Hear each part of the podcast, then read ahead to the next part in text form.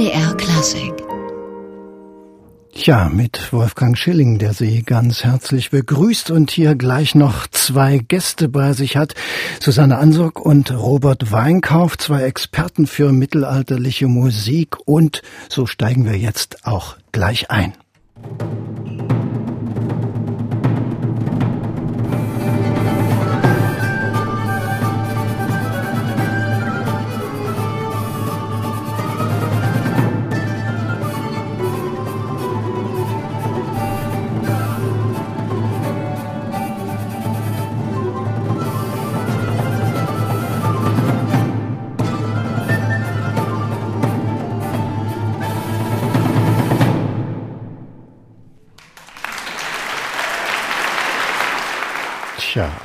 Mit Applaus. Das war das Ensemble Unicon aus Wien mit Musik eines anonymen Meisters, wie das ja so ist, wenn es um mittelalterliche Musik geht.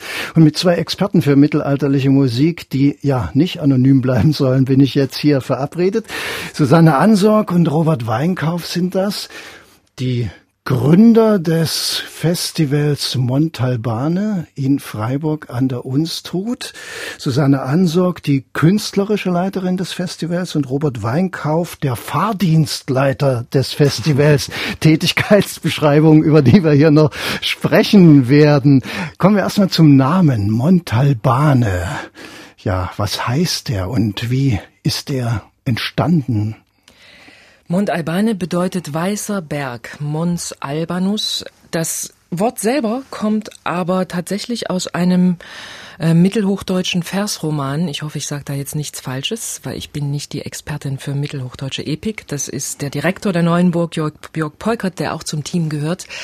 Also der fand diesen Namen in einem äh, Versroman von Heinrich von Feldecke, und zwar der sogenannten Eneid, also dem Aeneas-Roman. Die Geschichte ist jetzt etwas länger. Ich versuche sie schnell äh, wiederzugeben. Die Motivation überhaupt, diesen Titel zu finden, war, dass am Anfang unser Festival hieß Internationale Tage der mittelalterlichen Musik in Sachsen-Anhalt. Klingt ähm, nicht so ganz schick. Ja, das ist äh, vielleicht wahr, aber nicht so ganz geeignet für gute, gute Werbung. Und dann haben wir einfach nach einem kürzeren Titel gesucht und er fand dann, er kam dann irgendwann mit Mont Albane und äh, dieses Mont Albane taucht in dem Aeneas-Roman von Feldecke auf als der Berg, der Ort, auf dem sich die Burg des Aeneas befindet. Wenn man weiß, dass äh, Mont Albane Weißer Berg hat, äh, bedeutet, und wenn man weiß, dass Heinrich von Feldecke tatsächlich auf der neuen Burg, auf der unser Festival stattfindet, auch anwesend war und dass sehr wahrscheinlich er einen großen Teil dieses Aeneas-Romans übersetzt hat ins Deutsche auf der neuen Burg, dann ist das Grund genug, den Ort so zu nennen, wie Heinrich von Feldecke ihn genannt hat, indem er wahrscheinlich die Burg des Aeneas auf dem Weißen Berg als seine Burg, als die Neuenburg in dem Roman verewigt hat. Die Neuenburg hoch über Freiburg ist heute der Ort des Festivals, war es aber nicht immer. In diesem Jahr findet die 29. Ausgabe statt. Das heißt, die erste Ausgabe, die fand in ja sehr umbruchartigen Zeiten hier im Osten des Landes statt. Wie ist das Festival damals eigentlich entstanden? Die Entstehung des Festivals ist eigentlich einem Zufall geschuldet. Äh, am Tag des Mauerfalls 1989 hatten wir mit dem Ensemble Joculatoris ein Konzert auf der Albrechtsburg in Meißen. Und in der Konzertpause erfuhren wir, dass die Mauer auf ist. Ähm, wo natürlich sofort die Frage bestand, was machen wir jetzt mit dem zweiten Konzertteil? Wird der stattfinden oder fahren wir nach Berlin? Ähm, wir haben uns gemeinsam mit dem Publikum damals entschieden, den zweiten Konzertteil zu spielen und saßen dann auch noch den ganzen Abend äh, mit dem dortigen Pfarrer zusammen und haben überlegt, was kann man denn jetzt alles machen? Es ist ja plötzlich irgendwie vermutlich alles möglich. Und ähm, da wir uns mit dem Ensemble, mit mittelalterlicher Musik beschäftigten, hatten wir natürlich auch äh, Kollegen und Vorbilder, wo wir gesagt haben, Mensch, die könnte man doch jetzt mal zu uns einladen. Jetzt können die doch äh, problemlos in den Osten kommen. Äh, wir könnten ja mal ein Wochenende organisieren, wo wir mehrere Konzerte haben. Äh, können wir auch selber spielen, aber eben auch die, die Kollegen. Und das war sozusagen die Geburtsstunde einer Wochenendidee, ähm, eines Wochenendes internationale Tage der mittelalterlichen Musik. Und wir hatten besonders äh, viel und gerne zu tun mit dem Ensemble Sequentia, die wir angefragt hatten äh, für das Jahr 91, weil wir hatten schon die Idee, dass das eine Weile dauern wird, sowas vorzubereiten. Das heißt, wir konnten nicht gleich 1990 starten. Ähm, aber 91 konnte Sequentia nicht. Und haben wir gesagt, gut, dann äh, verschieben wir das? Nein, müsst ihr nicht. Wir haben äh, ein anderes Ensemble. Also damit ging los, dass wir doch ein ganzes Wochenende 91 voll bekommen haben mit fünf Konzerten und Sequentia signalisierte sofort, dass sie 92 Zeit hätten.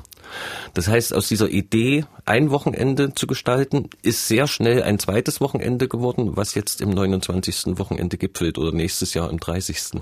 Tja, und das erste Wochenende fand aber, wie gesagt, nicht in Freiburg statt, sondern ja an einem anderen interessanten Ort in Sachsen-Anhalt. Das war in Landsberg. Ähm, da gibt es eine sehr faszinierende Doppelkapelle. Das ist der Rest der ehemaligen großen Bettinerburg. Also eine Doppelkapelle ist eine, ein Kirchenraum, der ein Oben und ein Unten hat. Und zwar war die immer an eine an eine Burg eingebaut, so dass äh, unten das normale Volk und Gesinde zur Messe gehen konnte und oben im oft viel dekorierteren Raum, ähm, der einen direkten Zugang zum zum Palas hatte, ging dann die Fürstenfamilie zur zur Messe. So einen Raum gibt es auch auf der Neuenburg, auf der wir jetzt nun schon seit vielen, vielen Jahren unser Festival stattfinden lassen, weil einfach die Doppelkapelle in Landsberg ähm, mit einer Maximalkapazität von 100 Personen und dann platzt sie aber wirklich aus allen Nähten, schon nach zwei, drei Jahren des Festivals hoffnungslos überlastet war. Ein kleines Handzeichen vom Herrn. Er will noch was dazu sagen. Schon im, schon im zweiten Jahr haben wir gemerkt, dass also zu viele Leute kamen. Also natürlich ist es toll, wenn viele Leute kamen, aber äh, so ein kleiner Raum hat ja auch eine spezielle Akustik, gerade die Doppelkapellen, das macht sie ja auch so faszinierend neben der Architektur. Und ähm, wir haben das also gemerkt, dass aufgrund des Publikums auch die Akustik äh, der Doppelkapelle leidet. Und also schon zwischen dem zweiten und dem dritten Jahrgang äh, fiel dann die Entscheidung, die uns glücklicherweise abgenommen wurde, äh, durch viele schöne Verbindungen äh, zur Neuenburg, also über Jörg Polkert, den heutigen Direktor, äh, der unserem Freundeskreis auch angehörte, und die damalige Direktorin Christine Glatze, die ja die Neuenburg aufgebaut hat, nachdem sie mit Querfurt fertig war. Äh, die beiden hatten die Idee, das Festival auf die Neuenburg zu holen. Und schon der 93er Jahrgang war also dann in Freiburg an der Unstrut. Das kann man ja auch noch mal so ein bisschen in Erinnerung rufen, die Neuenburg wieder zum öffentlichen Leben zu erwecken. Das war ja auch ein bürgerbewegter Moment. Ja. Also man muss ja anfügen, das war ja so ein Lager.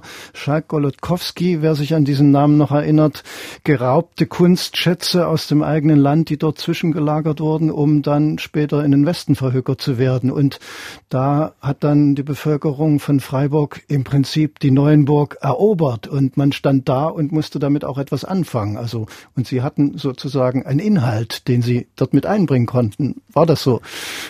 Ja, das, äh, ich denke, die Neuenburg hatte schon auch genug eigenen Inhalt. Es ist ja so, dass dieser Verein, also diese, diese, die Bürger von Freiburg, die Sie gerade beschrieben haben, die haben sich ja dann versammelt im Verein zur Rettung und Erhaltung der Neuenburg. Das ist heute noch der Name des Vereins mit sehr vielen Mitgliedern, über 150 Mitglieder, die sich tatsächlich dem Aufbau und der Nutzung dieser Burg verschrieben haben. Von denen waren sehr viele auch tatsächlich in dieser Anfangszeit dabei. Und wir haben, ich würde das eher beschreiben als wir können dort zu Gast sein. Weil die Neuenburg ist schon eine, ein Museum von großer Strahlkraft mittlerweile. Die brauchen eigentlich so ein Festival nicht. Und trotzdem ist es eine kleine Perle auf dem, in dem großen, auf dem großen Bouquet der Neuenburg, die wir dazu fügen können. Und für uns ist das sehr schön, dass wir dort sein können, weil es finden ja gar nicht alle Konzerte auf der Neuenburg statt. Das geht gar nicht, weil die leider keinen Raum haben, der, der unser inzwischen so, sagen wir mal, so 300 ähm, Besucher fassendes Publikum pro Konzert beherbergen könnte. Deswegen finden die, die großen Konzerte alle in der Stadtkirche in Freiburg statt. Aber die Neuenburg ist das Hinterland für den zweiten wichtigen Teil des Festivals Mont Albane, die Feste mit den Musikern und kleine, feine Konzerte wie die Mitternachtskonzerte in der Doppelkapelle. Die Neuenburg, die Schwesterburg der Wartburg. Auch hier war Elisabeth von Thüringen zu Hause. Gaudiat Hungaria Jubilet Thuringia. Ungarn freut sich und Thüringen jubiliert anlässlich der Heirat der ungarischen Königstochter Elisabeth mit dem Landgrafen Ludwig. Und wir hören jetzt eine Musik, die dazu ganz gut passt. Es singt das Ensemble am Akkord und da sind noch ein paar andere Musiker mit dabei, die Sie wahrscheinlich alle kennen. Da können wir uns ja nachher noch drüber unterhalten halten.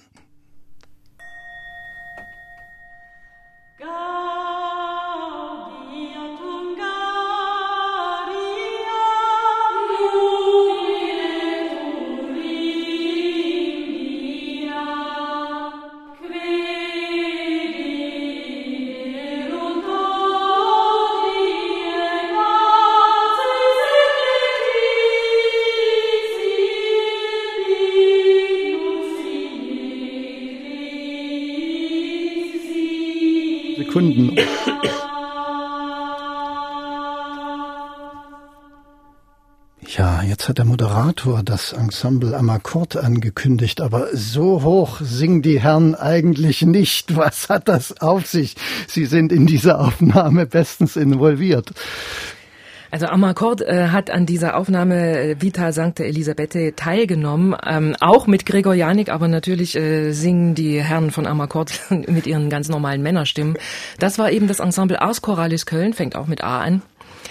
Ähm, ein Ensemble aus Köln, das sich auch in einem Spezialprogramm ähm, den, der Musik für die Heilige Elisabeth gewidmet hat und ist eins der Co-Produktionsensembles für diese CD. Jokulatoris, Amarcord, ähm, Ars Choralis Köln.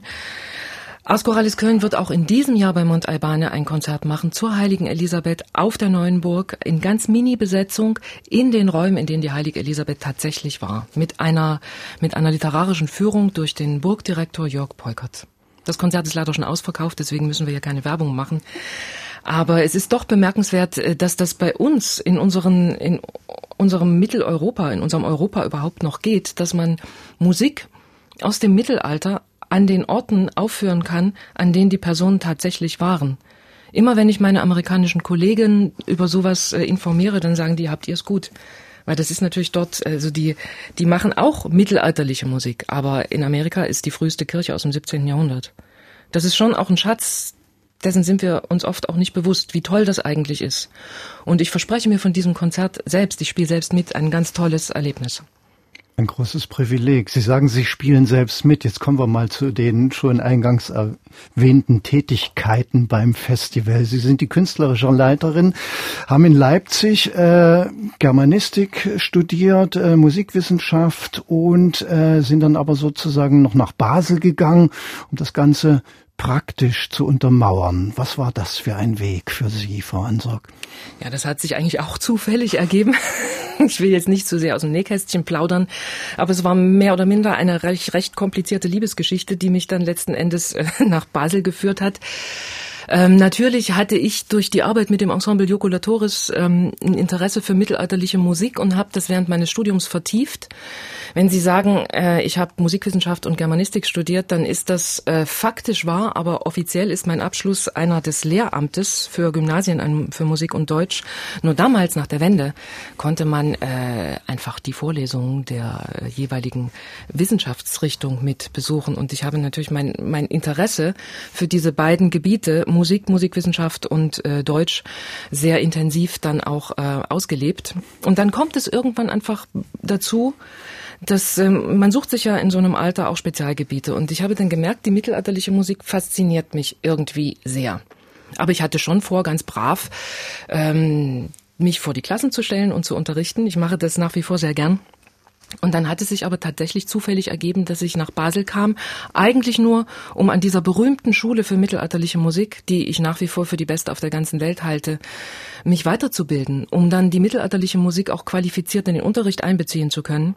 Weil beim Studium kommt es oft, es wird oft nur sehr stiefmütterlich behandelt. Das liegt einfach daran, dass äh, die, die, es ist eigentlich sind es 500 Jahre Musikgeschichte und trotzdem wird es wie eine Nische in der Musikentwicklung behandelt.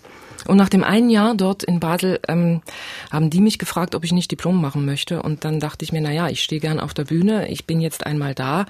Ähm, ja, Und dann habe ich halt das Diplom für mittelalterliche Musik gemacht und ähm, habe dann einfach nach zwei Jahren das tolle Referendariatsstellen angeboten bekommen und immer wieder zurückgeben, weil ich war ja noch in Basel. Dann gesagt, okay, jetzt machen wir mal Nägel mit Köpfen. Jetzt werde ich doch mal Musikerin. Und das bin ich heute noch. Tja, und äh, künstlerische Leiterin des Festivals, also bestens ausgebildet dafür. Der Fahrdienstleiter des Festivals, Robert Weinkauf, ist ganz nebenbei auch noch Sänger und Musiker für mittelalterliche Musik und Kammerbeat, habe ich gelesen. Ja, was prädestiniert Sie zum Fahrdienstleiter eines Festivals und was gibt es da zu fahren? Das ist eine traumhafte Frage, die ich noch nie gestellt bekommen habe.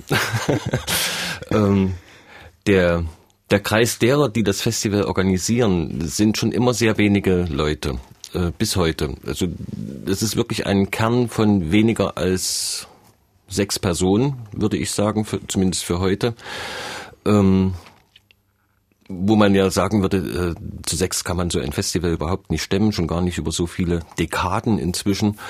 Ähm, das funktioniert aber sehr gut, weil wir einerseits für das Festival inzwischen einen erweiterten Freundeskreis an Helfern haben, die mit dazu beitragen, dass das Festival in den fünf Tagen, die es für uns bedeuten, also mit An- und Abreise der Künstler, ähm, für uns mittätig sind, auch alle, na, wie, wie man so schön sagt, ehrenamtlich oder aus Enthusiasmus. Und also diese ganzen Kleinigkeiten, die zu einem Festival gehören, dass Künstler verpflegt werden müssen, dass Künstler auf irgendwelchen Flughäfen und Bahnhöfen abgeholt werden müssen. Auch das machen wir halt selber. Und in, in den letzten Jahren hat es sich so entwickelt, äh, da ich gerne und viel Auto fahre, äh, weil ich auch eine Außendienstzeit äh, hinter mir habe, in einem der anderen Leben, ähm, ja, dass ich dann irgendwie zum Fahrdienstleiter wurde. Und ich glaube, irgendwo steht das sogar auf der Homepage.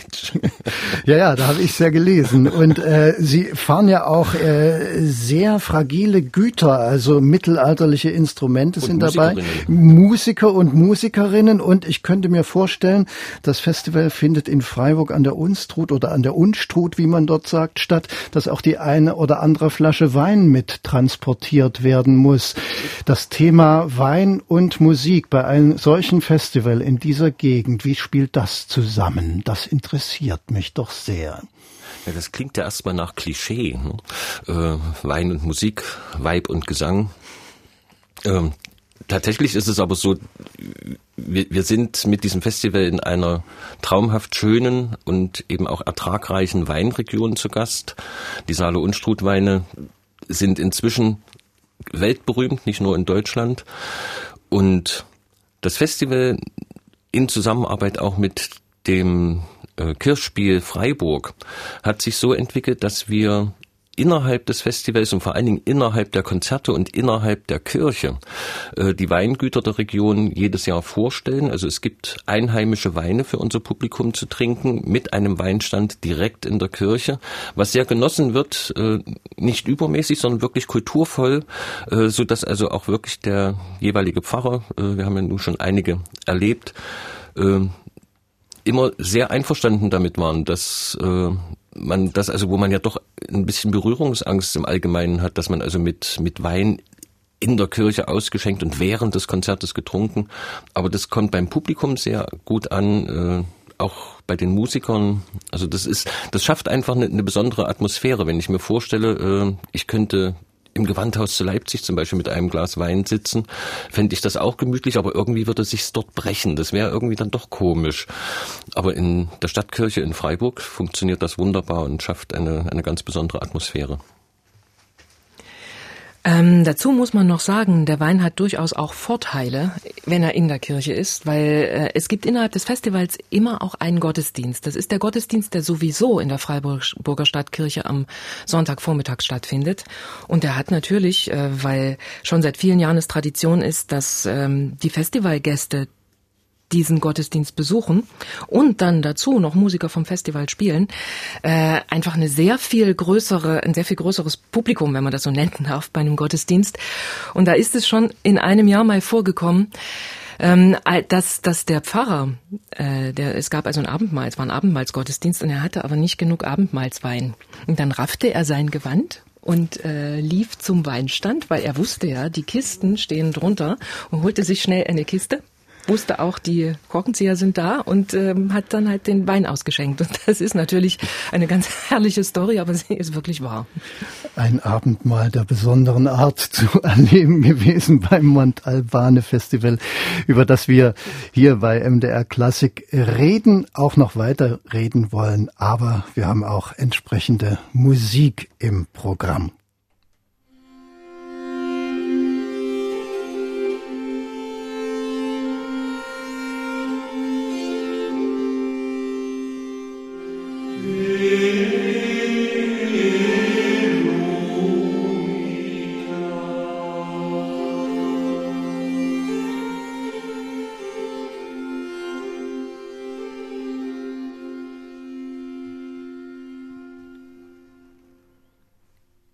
Ja, kaum war der erste Ton dieses gregorianischen Chorals erklungen oder noch nicht der Choral, sondern erst die Musik, da ging ja schon so ein Lächeln über die beiden Gesichter, sofort erkannt diese Aufnahme oder wie muss ich das interpretieren?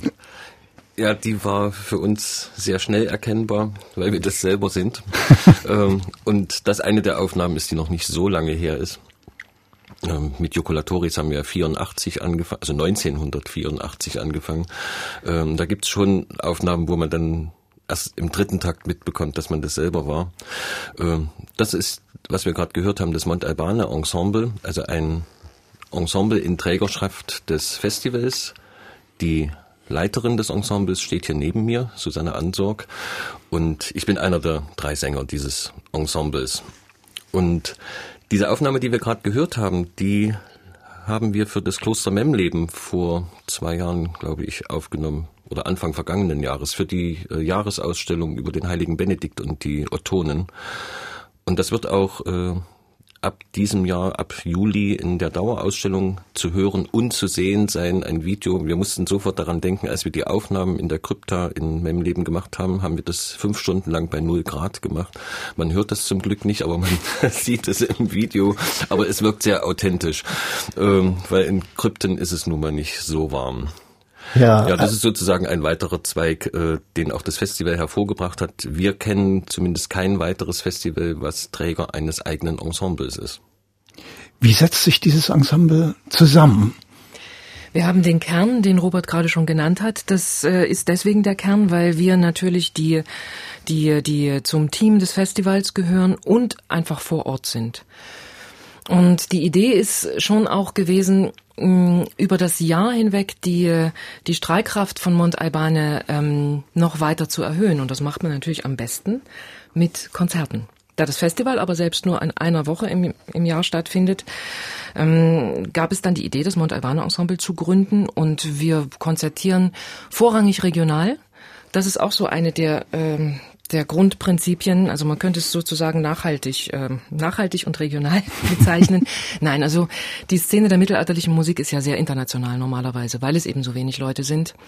Und wir haben einfach gedacht, äh, es ist für viele kleine Kirchen und Veranstalter in der Region nicht möglich, äh, Ensembles für mittelalterliche Musik einzuladen, weil sie oft deswegen so teuer sind, weil sie von so weit herkommen. Und das versuchen wir jetzt so ein bisschen abzudecken. Das funktioniert ganz gut. Und man merkt auch, dass das äh, Interesse des, des Publikums für die für den Klang der eigenen Kultur, für den Klang der eigenen mittelalterlichen Kultur in den Räumen, die man ja schon lange kennt, Naumburger Dom oder ähm, die, das äh, Kloster in Memleben oder so. Es gibt ja viele. Wir sind ja wirklich gesegnet. Ja, wir sind in dieser Gegend wirklich. Also das ist eine, eine, ein Füllhorn, ein ausgegossenes Füllhorn der Romanik, äh, das wir hier vor uns haben. Und das mit dem entsprechenden Klang zu erfüllen, ähm, erreicht erreicht die Leute doch. Es ist halt ein Weg, der dauert eine Weile. Das Ensemble gibt's jetzt seit drei Jahren knapp vier Jahren. Und Gut, Robert sagt sechs. Na gut, ich habe es mit den Zahlen nicht so. Meines Erachtens hatten wir die ersten sinnvollen Konzerte 2015, aber vielleicht ist das. Darüber kann man, darüber kann man streiten.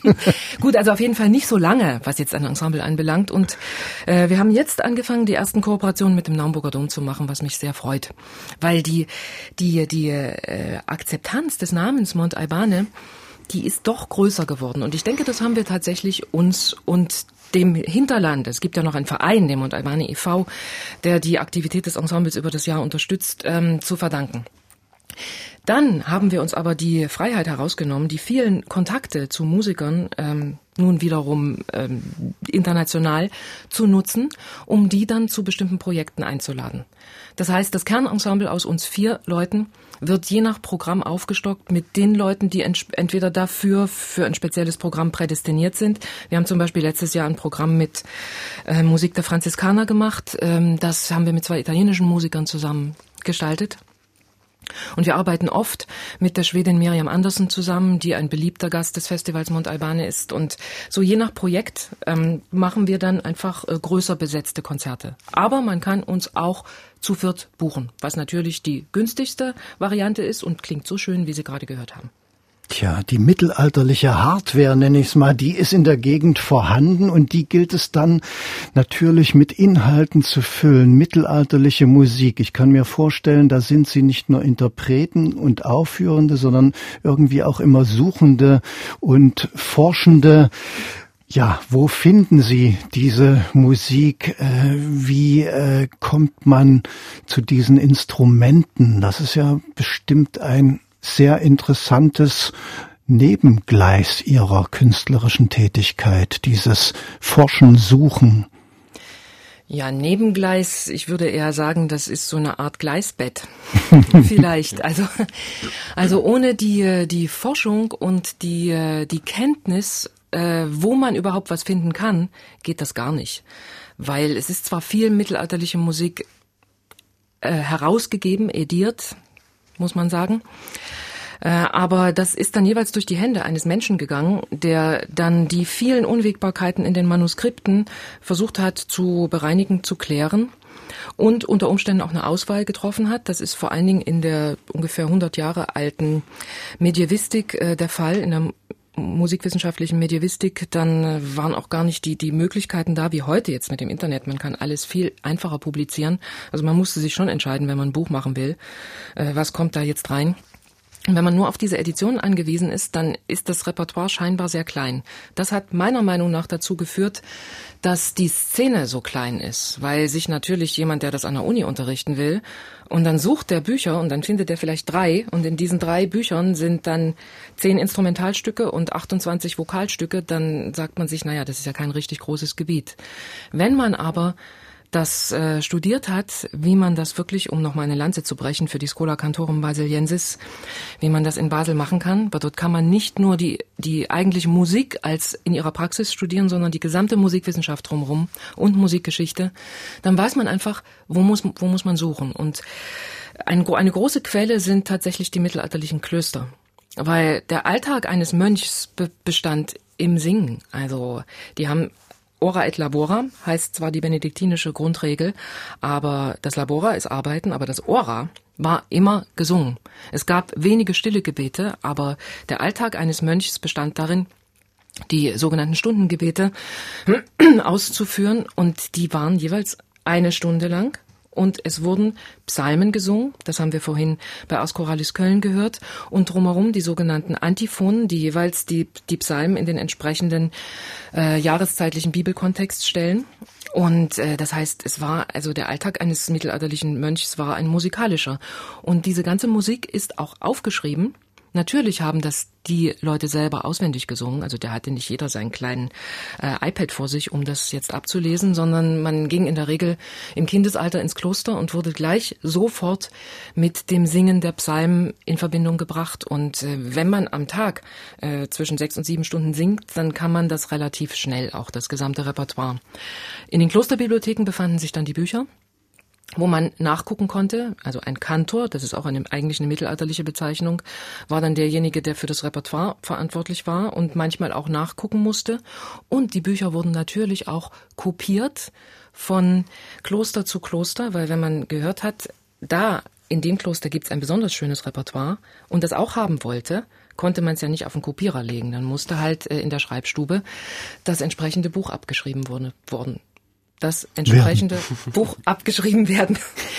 Das ist übrigens auch ein interessanter Fakt, weil auf die Art und Weise konnte das, äh, das Reich, das äh, Heilige Deutsche Reich, nee, das Deutsche Reich germanischer Nationen, das das römische Reich, römische Reich deutscher Nationen, genau, so, ne? das eigentlich schon seit Karl dem Großen, also zu dessen äh, Lebzeiten auch, ähm, also in die Zeit gehört auch das, der der der Namensvater des gregorianischen Gesanges, Papst Gregor.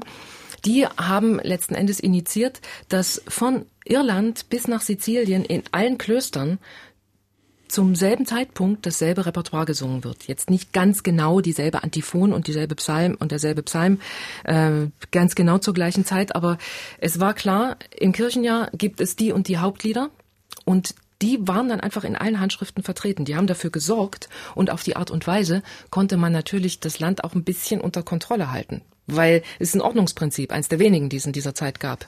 Finde ich absolut genial. Wohlgemerkt. Wir haben jetzt über den Gesang gesprochen. Dann gibt's aber auch noch die mittelalterlichen Instrumente, die ja wahrscheinlich heute keine mittelalterlichen mehr sind. Wie kommt man an die? Was äh, passiert da in Sachen auch Originalklang? Ja, das ist natürlich wie in allem äh, Originalklang. Wenn die Instrumente nicht mehr da sind, weil sie einfach nicht mehr gespielt werden oder gespielt werden können, weil die Originale, die wir noch haben von mittelalterlichen Instrumenten, die würde kein Museum rausrücken, um da Seiten drauf zu ziehen und mal zu sehen, wie es klingt. Die äh, werden dann in mühevoller Arbeit von Instrumentenbauern und auch Wissenschaftlern rekonstruiert. Zum Glück gibt es viele moderne Methoden, so dass man einfach in ein Instrument reingucken kann, ohne dass man es auseinandernehmen muss. Und dann wird der Versuch der Rekonstruktion des Instrumentes unternommen. Und dann kommt der Part der Musiker, die dann mit dem Instrument versuchen müssen, die Instrumentalmusik zu rekonstruieren, die nur zu einem ganz geringen Teil aufgeschrieben ist, weil einfach äh, die meisten Instrumentalstücke waren ähm, Bearbeitungen von Vokalstücken. Das könnte man vielleicht mit dem Jazz äh, vergleichen heute. Also es gibt zwar die Standards, aber jeder spielt es doch ein bisschen anders. Und so wie es jeder ein bisschen anders spielt, das ist natürlich nicht aufgeschrieben. Wenn wir jetzt die Miles Davis Version haben, weil sie aufgenommen sind, dann kann man die nachspielen. Wenn wir die nicht hätten, wüssten wir nicht, wie Miles Davis gespielt hat, wie er jetzt Summertime gespielt hat. Und so ähnlich muss man sich das im Mittelalter vorstellen.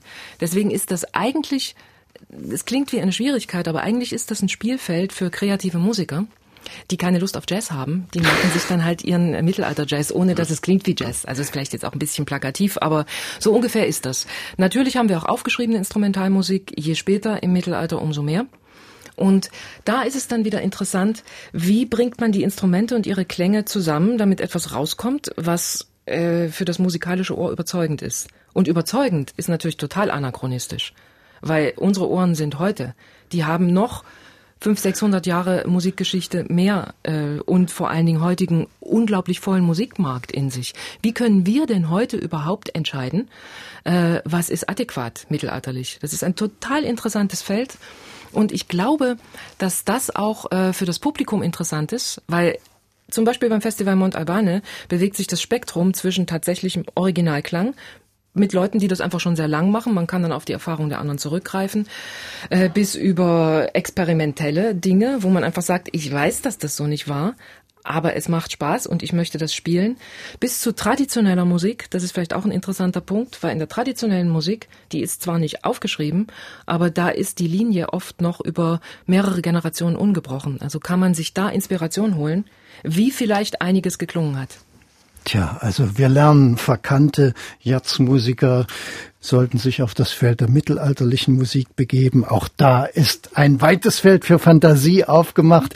Wir sprechen mit Susanne Ansorg und Robert Weinkauf vom Festival Montalbane aus Freiburg und hören jetzt noch ein bisschen Musik und dann wollen wir noch etwas konkret zum, ja, aktuellen Festival, das am Freitag beginnt, hier besprechen bei MDR Klassik.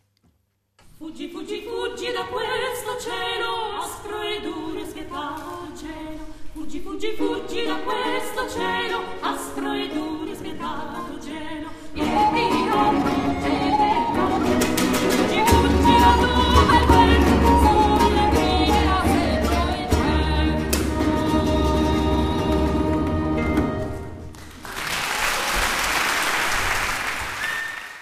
Ja, also auch eine Live-Aufnahme von einem Mittelalter-Festival, vielleicht sogar in Freiburg. Ich weiß es nicht, aber ich weiß, wen ich hier zu Gast habe, Susanne Ansorg und Robert Weinkauf vom Montalbane Festival in Freiburg, das jetzt am Freitag beginnt die 29. Ausgabe. Es gibt ein Motto in diesem Jahr.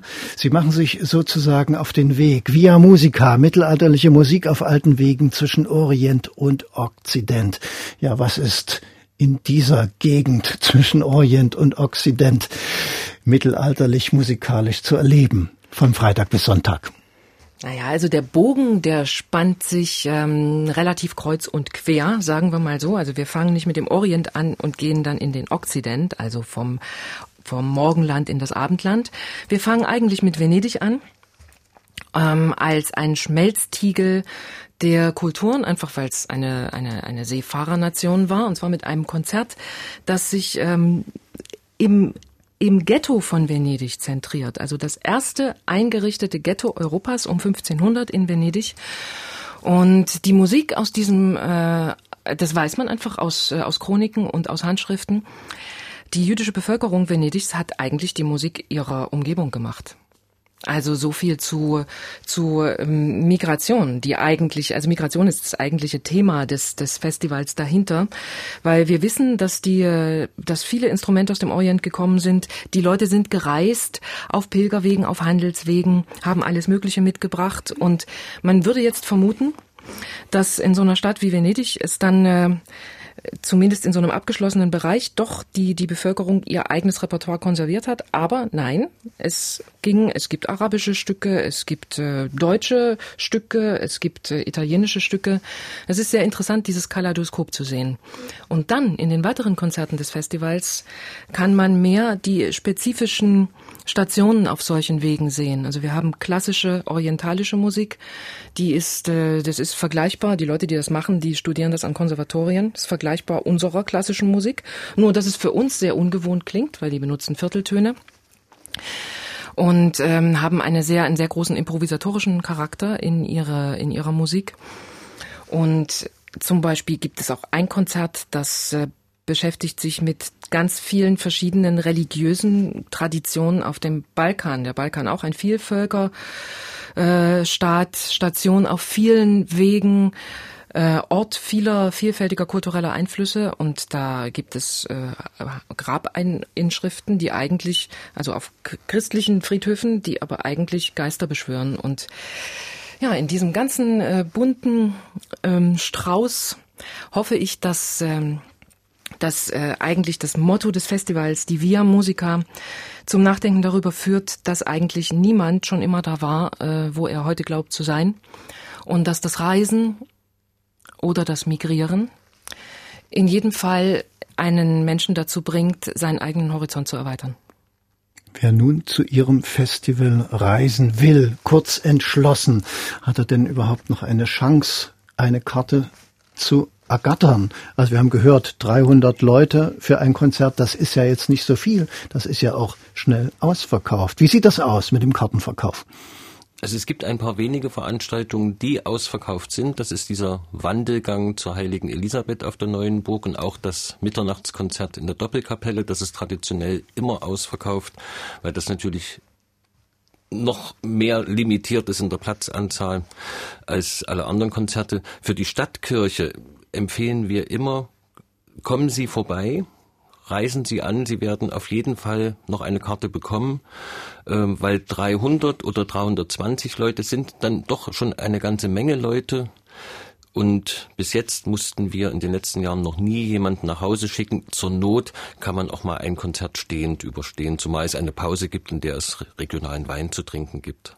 Ja, stehend zu überstehen mit regionalem Wein im Glas in der Hand. Ein sehr schönes Festival Montalbane in Freiburg an der Unstrut. Am Freitag beginnt es, geht dann bis zum Sonntag. Ich bedanke mich bei meinen heutigen Gästen, Susanne Ansorg, die künstlerische Leiterin des Festivals, Robert Weinkauf, der Fahrdienstleiter des Festivals, beide dem Festival von Anfang an verbunden, weil sie es erfunden haben. Und für mich waren es zwei faszinierende Gesprächspartner hier bei MDR Klassik. Ich verabschiede mich bei Ihnen und wünsche Ihnen ein wundervolles Festival mit dem entsprechenden Wetter. Es sollte ja vielleicht auch nicht zu heiß sein, wobei in den mittelalterlichen Gemäuern, da hält sich dann doch eine gewisse Grundkühle, könnte ich mir vorstellen, die Sie dann mit Ihrer Musik aufheizen. Herzlichen Vielen Dank, Dank, dass Sie hier waren. Dankeschön. Dankeschön. MDR Klassik